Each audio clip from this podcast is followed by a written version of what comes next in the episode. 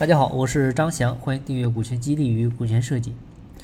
张瑞敏说：“经营企业就是经营人，经营人呢，最重要的就是要经营人心。我们都知道，人心是多变的，人心也是叵测的。那么，到底应该如何去抓住员工的心呢？给钱管用吗？但现实却是呢，给钱越多，有的时候他离开的越快，他走的越快。很多人不信，他怎么可能呢？”对吧？你给到更多的钱，员工应该更感激公司啊，更愿意在公司干。但是呢，还是要给大家重申一个观点，就是赚钱越多，员工在你这家公司对你的忠诚度是越低的。因为我们做过这么多家的股权激励方案，我们发现呢，有百分之二十的企业出现了一个怪现象，那就是在这家公司赚钱最多的人，也就是你老板最想留的那个人，到最后他都没有入股。各位，这个人是谁呀？没错，就是你公司的销冠。那你不禁好奇，为啥呢？对吧？其实从人性的角度来理解，很简单。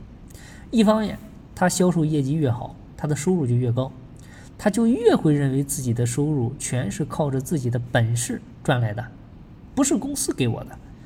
另一方面呢，他又想，我们这些做销售的，对吧？在同一家公司卖着同样的产品。他为啥别人卖的不好？为啥就我自己卖的好？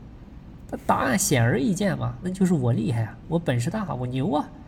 那这个时候我收入高了，我翅膀硬了，你老板想用股权锁住我，对不起，我不接受了。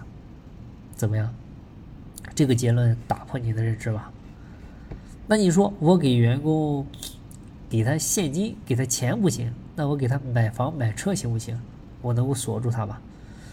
各位，买车买房，员工爸娘，不知道大家听过没有这句话？结果一样打脸，不行。为什么不行？我再给你举个案例。有个老板想留住高管啊，就送给他了一辆奥迪 A 六啊。这个高管呢，拿到钥匙的那一刻啊，感动的热泪盈眶啊。没想到老板对他这么好，这个激动啊，发誓一定要在公司干一辈子。一定不辜负公司的期望和老板的厚爱，所以呢，加班没白没黑，脏活累活都抢着干，不嫌苦不怕累，那叫一个带劲啊！但是，两个月过去了，你发现这名高管加班开始越来越少。半年过去了，这个高管恢复平静了。一年过去了，他竟然向他的人力资源部提出了什么？提出了辞职报告。这个时候，人资总监就问他：“哎？”一年之前不说好了吗？要在公司干一辈子的，你这一走，这老板这车不就白买了吗？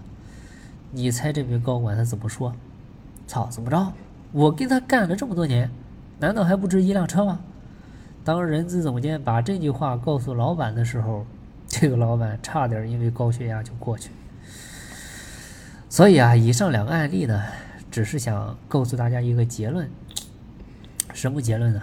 就是短期激励，它永远做不到长期留人，啊，不管你这个激励再大，它也都是打鸡血，他当时比谁都激动，过段时间就一动不动，对吧？激励一定是长期、中期、短期相结合的，长期激励用股权，中期激励用奖金，短期激励用工资，对吧？你中短期激励没做好，直接用长期激励也不合适，所以一定是长短结合。这样才能形成一个激励的闭环，而且你像这个买车的这个最要命的是啥？它副作用还很大。你想啊，你这次给他买车，你下次给他买啥？对吧？下次买了房，你下次买完房再买啥？这个人呢，人性都是欲壑难填。买了洋房想别墅，买了奥迪要宝马，胃口永远是越来越大。你接下来你怎么玩？你还给他啥？你还有什么筹码？所以我们一直说。